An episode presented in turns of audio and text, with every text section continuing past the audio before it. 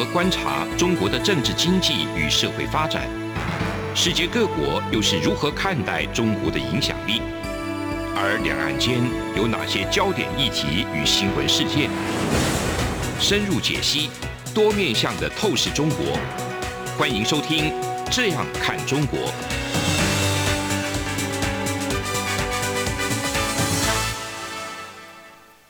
各位听众，你好，我是主持人陈冠廷。你现在收听的是中央广播电台《这样看中国》节目，陈冠廷时间。那我们今天要谈的主题是台湾经济依赖的再度平衡。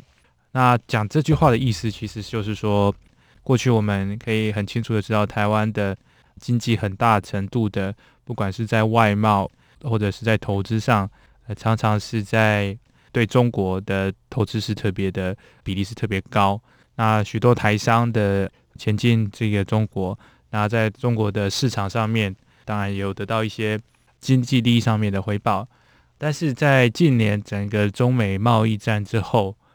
状况变得比较严峻。那就是说，在这种贸易上面的互动，那中美算是遇到史无前例的，算是冰河期。那美国总统跟这个习近平有总算有了一个视讯上面的会晤。但是很明显的，还是可以清楚到两国的体制上面，呃，是彻彻底底的不同。那苏利文，美国国家安全顾问，曾经在这个跟一位美国知名的呃新闻主持人扎卡瑞亚，有谈到这个最近中美之间的在这种有种算是新冷战格局下的冲突的时候，那他有特别提到说中国的问题跟台湾的这一个。如何与美国之间的互动的关系等等。那苏利文其实有谈到说，过去这几十年来，美国试着尝试将中国纳入呃世界的贸易的一环啊，包含这个中国跟台湾相继参加世贸组织，就是希望透过加入这样子的贸易组织之后，能够有融入世界的经济体制、市场经济，那比较不会有这种国家资本去干预的状况。但是这近几十年来的实验。啊，从这个江泽民、胡锦涛到呃习近平，很明显的在习近平的这个时候是彻彻底底的是呃宣告基本上是失败了。那当然从中国去干预，包含新东方也好，补教的这些组织，或者是说这些他们的新的这些恒大的集团的这种事件也好，我们都可以看到中国政府。的无孔不入的呃影响整个市场的这种看不见的手，那所以我们必须要思考说，接下来台湾与中国的经济互动上面会遇到什么样的挑战？我们要如何分配我们的科技能量、科技资源、经济资源，在整个世界的格局？那今天我特别想要讲到我们当前面对到的这种三项的重大挑战。第一个当然就是我们的这种战略型的产业。比方说是台湾的半导体业，第二就是面对中国的经济上面的利用贸易的手法去干预台湾的呃市场经济，那最后就是说我们要如何再度的把我们的经济平衡从北京移转到其他的国家。那首先我们必须要跟各位朋友谈到我们的这种半导体业，我们当然很清楚的知道最近全世界的这种晶片荒嘛，包含特斯拉。或者是这种 BMW 等各个汽车大厂，其实都需要晶片，特别是越高阶的这种车款，啊，需要的更多。最近有有一些特斯拉车主在抱怨说，有一些电器的接头啊、USB 槽啊都被缩水了。那我想这也是因为，当然是全世界都面临这种原料的这种输送供应链上面的问题。其中啊，我们的这个台积电又扮演更重要的角色。最近日经新闻网有特别提到说，台湾的这种相关的半导体业界，每一个人都在加班。啊，尽管说业界上面的这种薪资是相对的优渥的，但是几乎每天都在被催讨、催货，然后要把制成基本上都是全满的状况。那当然这是很大的压力，同时也是台湾的一个重要的竞争力的表率。那尽管如此，我们也必须知道说。全世界的主要的晶片生产的都是在东亚地区，韩国啊、台湾等。那这其中，我们这个台积电跟中国的关系，其实呃也是非常的应该说是复杂的。尽管说台湾面临中国的这种军事上面的挑战啊，但是在呃南京这个台积电也有生产的大厂，那在这个华为的这种资本下面的 High Silicon 也三十七 percent 的 TSMC 的这个销售也是都是给这一个部分，所以呃台湾在跟中国上面在晶片的生产的部分，其实还是有各种错综复杂的关系。那当然呃我们有什么样的策略能够呃让我们说能够不要鸡蛋放在同一个篮子？也另外一方面就是说，在台湾这些我们的这些半导体的这些厂商们的这些营业机密，也必须要非常的注意说维持领先。同时，也要避免营业秘密被窃取。那这些部分，其实最近我觉得有一些不错的一些新闻，可以我们大家可以来观察。比方说，在这一个半导体的这一个部分，我们在二零二一年十月，国发会的这个代表团访问立陶宛。那当时在跟立陶宛的这些对话里面，就特别强调说，这些欧洲国家里面，特别立陶宛有也是希望拥有啊、类似。这种半导体的相关的产业能够发展，那当然这样的话，我们就可以跟这些中东欧或者是波罗的海周遭的国家建立起这种教育训练、人才训练，然后的这种互动管道。也就是说，未来呃我们的这种生产、我们的资本的投入，除了传统上面的亚洲国家之外，我们也可以思考其他的方案。那当然，如果能够呃与这种理念相近的国家。特别是在欧洲的国家里面，我们可以很清楚的知道说，不会因为就是因为得罪当局而导致你的签证被扣啊，护照被扣啊，或者是说你就不用担心你违反该国的国安法等等，在某种程度上面对营业对商业来讲也是很大的一个助力。也就是说，一个安全的呃生活环境对于我们台湾未来的资本分散到其他国家也是非常重要的。一个考量点，那我必须要讲说，这一个分散风险的重要性，就是在于，其实台湾，呃，我们这个国家当然有台积电这么优秀的呃产业，但是同时我们也要思考说如何布局全球。台湾毕竟还是在断层带，那在断层带里面，呃，随时都有可能因为天灾人祸，呃，导致一时之间的产期的这种停摆。所以说，未雨绸缪也好，我们必须要布局世界，这也是未来我们不管是企业领导人或者是政治呃领导人都必须要思考的一个一个方向。那这个立陶宛的案子，我认为就是一个不错的开始。那当然，未来啊、我们看日本也有在争取台湾台积电到该国去设厂。我认为，在把资源分散、风险分散的概念之下，也就是说。把我们的这种资本重新再平衡的这个策略之下，这其实都是可以考量的呃一个愿景。其实不仅仅是我们今天谈到的这种贸易上面，不仅仅是高科技产业，其实传统的农业，尽管说他们我们务农的比例，或者是说这个经济产值相对较低，可能是一 percent 到两 percent 左右，但是它的从业人口在扮演的。影响着国家的这个，特别是我们的民主机制，一人一票是相对还是非常大的。那我今天特别讲到这个部分，是因为我不知道大家还有没有印象，在前几个月，中共单方面的就是停止输入台湾的凤梨。那当然在这之外，包含各种莲雾啊、哈芒果世家等等，就不断的有一些相对的这些出招嘛。哈，那凤梨的这一个。我们的这个应该说是民音吧，啊，包含这些安倍前总理也拿着台湾凤梨，跟这个前美国的国务卿庞培欧啊，都拿出这个凤梨相关制品来挺台湾。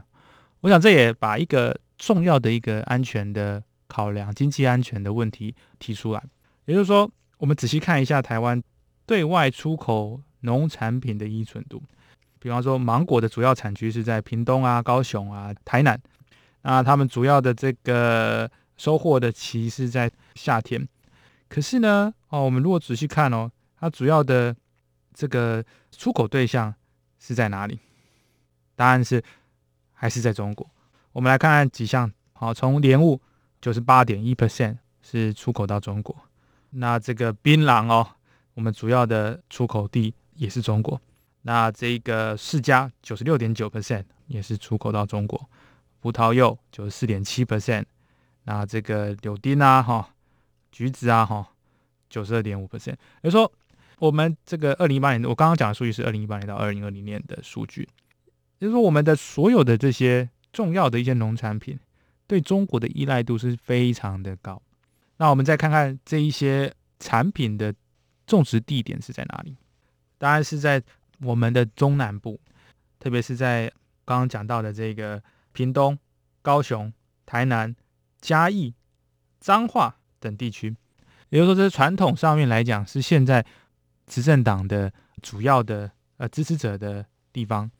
也就是说，中国可以利用像他们针对台湾的凤梨的这种贸易上面的禁止输入的这种方式，来作为一个有效的政治工具，来干预台湾的呃民主进程。那我认为这些都是我们未来要仔细去审视的。中国的这一种呃，在经济上面的操作，毕竟他们是一个集权体制的国家，在贸易上面来说，是可以很有效的去做一些决策，来影响我们的进程。除了用这种负面的方式去让呃我们的农民受到影响，他们也可以用正面的方式来影响农民的支持。比方说，如果他们就像我们过去几年，如果大家还有印象的话。大肆的这个进口台湾的这种农产品，还有一些石斑啊等等，那这种方式就是利用怀柔的手段来争取台湾民众的支持。那这有什么好处跟坏处？当然，好处就是说我们的出口可以快速的成长，农民可以快速的赚到一桶金。但其实这真的是一定是好的吗？我想这个部分我们在下一段节目会继续来跟大家讨论。那节目进行到这边，我们先休息一下。这里是中央广播电台《这样看中国》节目，呃，我是主持人陈冠廷。节目稍后回来。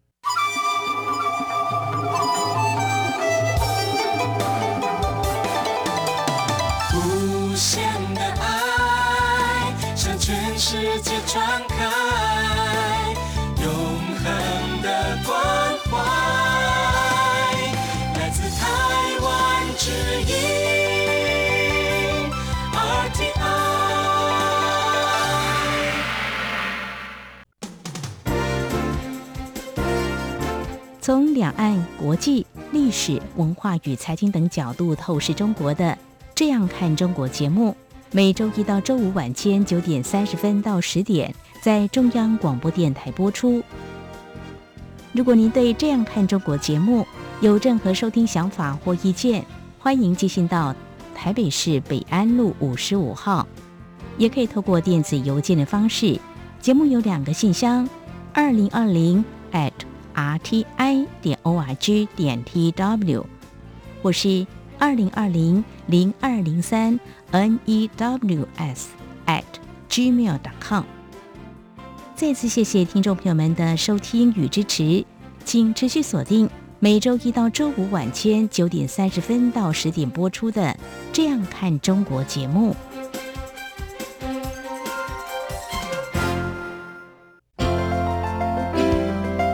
有人形容二零二零年是台湾的 Parkes 元年，使用手机可随时随地收听的形式，滋养了听觉，丰富了视野。而你也加入了 Parkes 的行列了吗？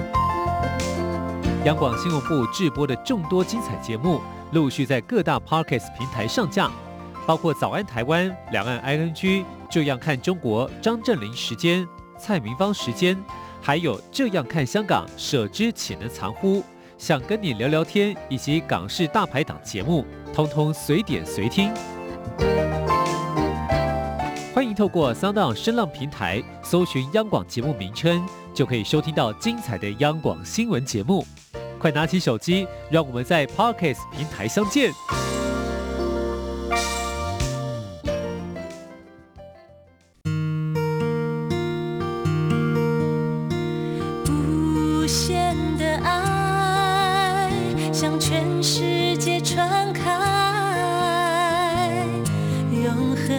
关怀，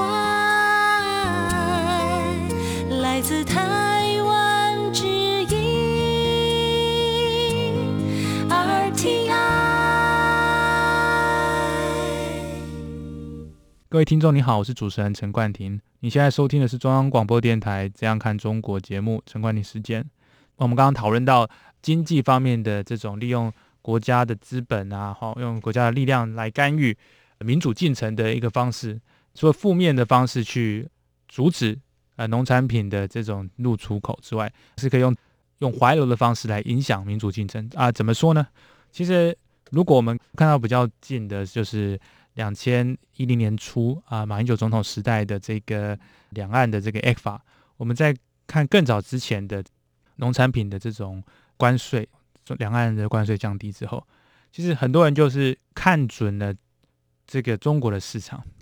有些农民就是希望能够快速的把量冲出来，那把量快速冲出来，就会遇到一种品质上面的问题，有些地方并不适合，比方说不适合种凤梨的，但是还是要抢种赶种。因为这样的话才可以快速的出口。那中国的这种优惠政策，基本上是你敢出，很多就敢收，这一定是好事吗？呃，其实对两岸来讲都不是好事。对于中国人民来讲，他们可能会吃到一些比较劣质的台湾水果，呃，因此对台湾的水果的品牌形象也会相对的降低。那对台湾的农民来讲，就比较困难的去精进他们的呃农业的这种高品质高。水准的产出，所以冲量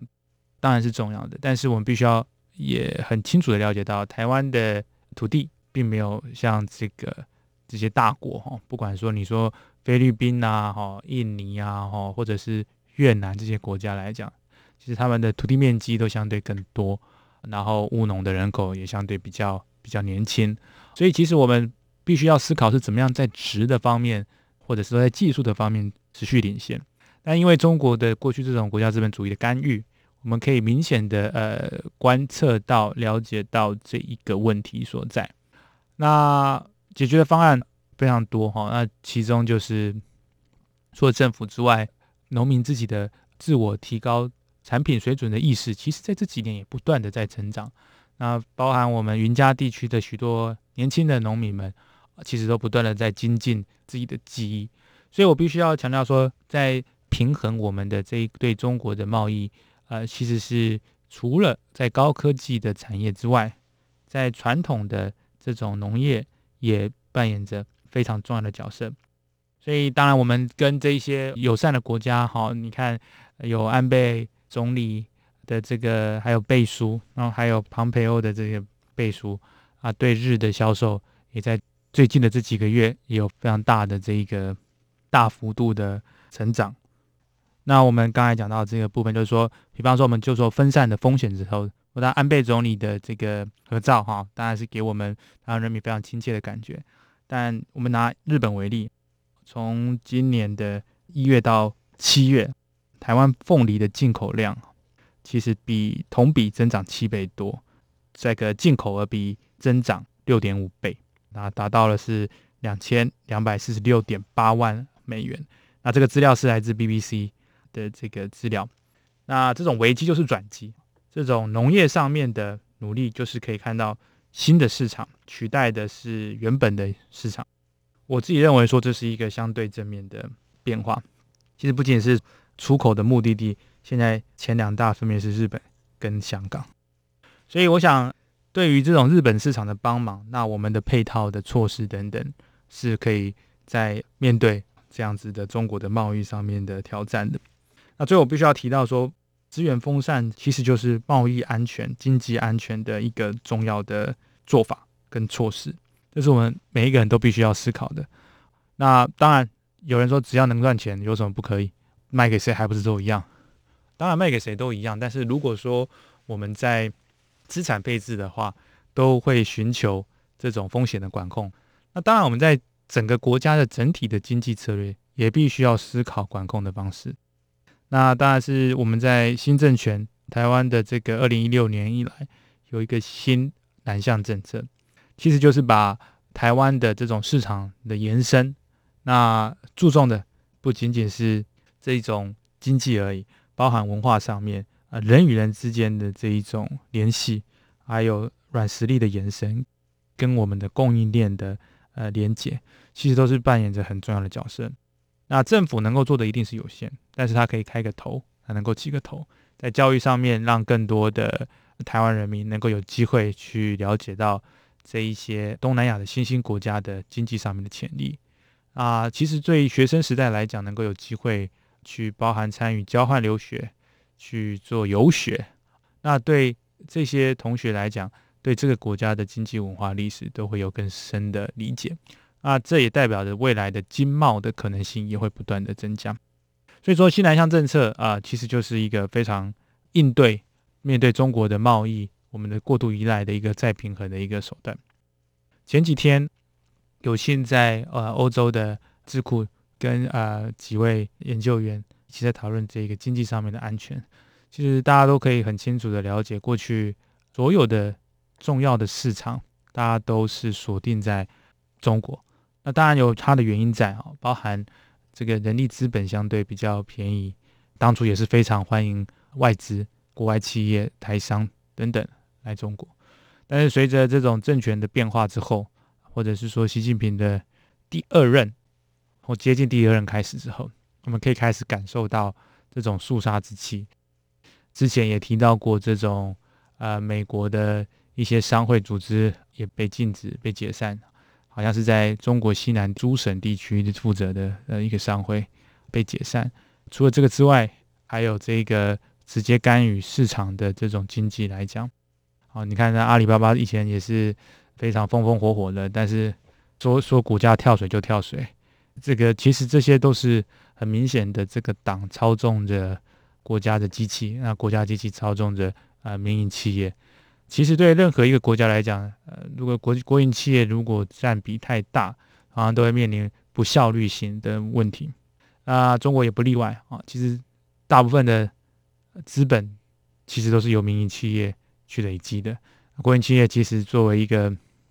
存在，某种来程度来讲，其实是拖垮去中国的这种经济的成长。那我们谈了那么多，我们今天讲的这个三大部分，从我们这个高科技产业。到我们的农业产业，到我们未来的这种世界布局，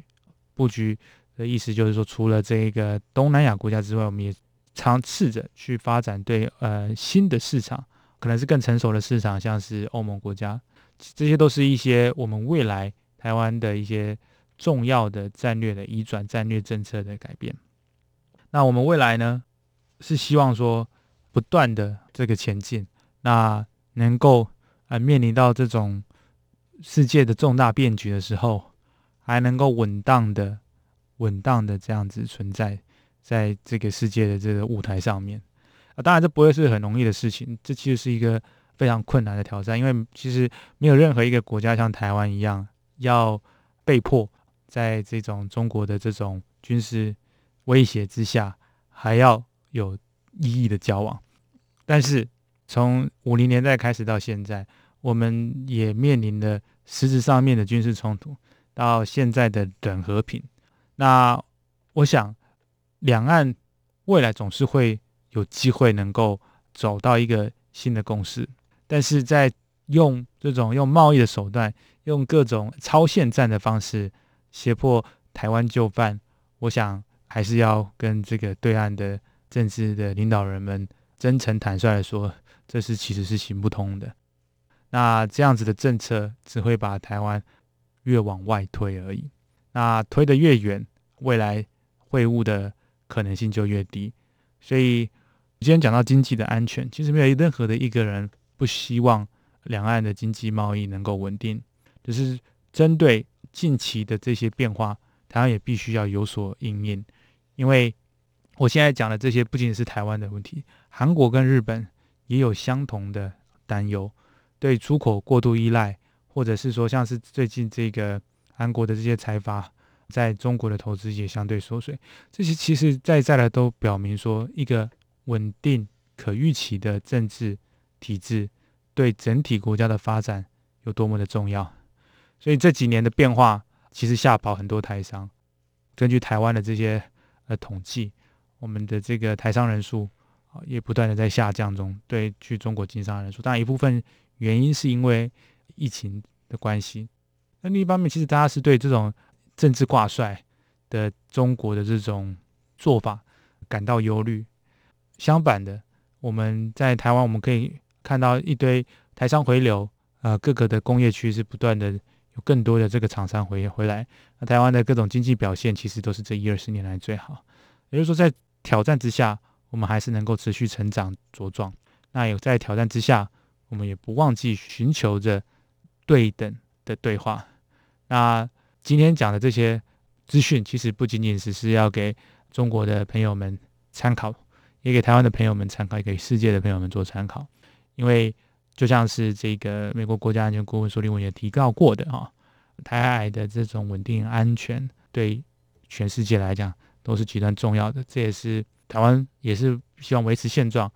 所以这些状况，我们也是很清楚的要给中国人民知道，我们不与中国人民为敌。但是这种这几个月来的这种军事上面或者经济上面的威胁啊，实在是不被台湾民众所支持的。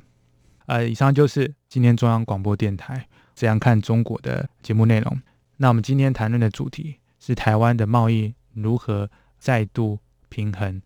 从这个过度依赖中国市场。上面做出一个战略性的调整。我是主持人陈冠廷，谢谢听众朋友们的收听，我们下礼拜空中再会。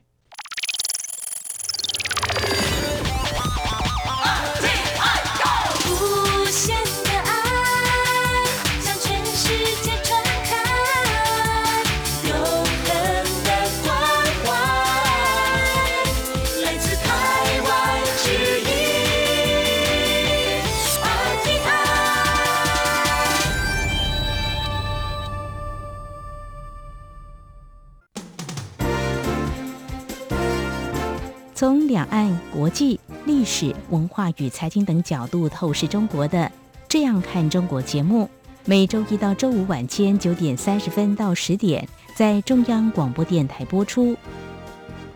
如果您对《这样看中国》节目有任何收听想法或意见，欢迎寄信到台北市北安路五十五号，也可以透过电子邮件的方式。节目有两个信箱：二零二零 at。R t i 点 o r g 点 t w，或是二零二零零二零三 n e w s at gmail dot com。再次谢谢听众朋友们的收听与支持，请持续锁定每周一到周五晚间九点三十分到十点播出的《这样看中国》节目。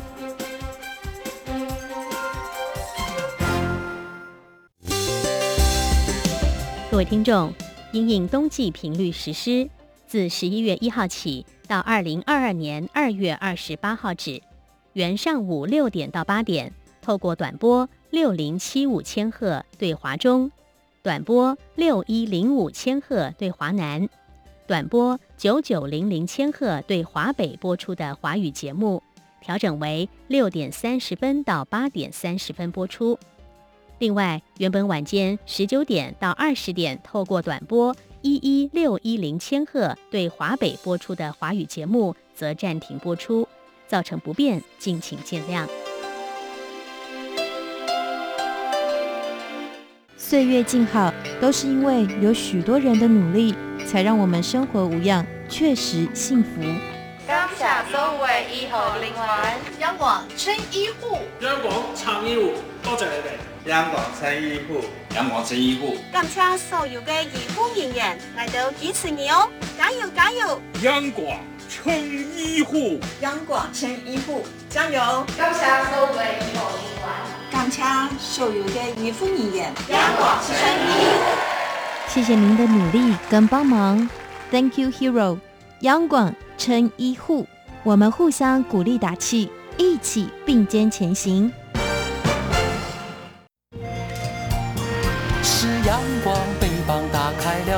界之窗，是阳光翅膀环绕着地球飞翔。